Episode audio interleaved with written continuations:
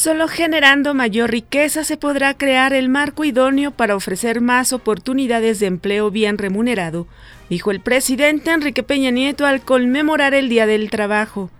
Urge una nueva estación para combatir incendios forestales que dé atención a las delegaciones Magdalena Contreras, Coajimalpa, Álvaro Obregón y Tlalpan, que cuentan con importantes zonas de conservación, señaló el jefe delegacional en Magdalena Contreras, Fernando Mercado.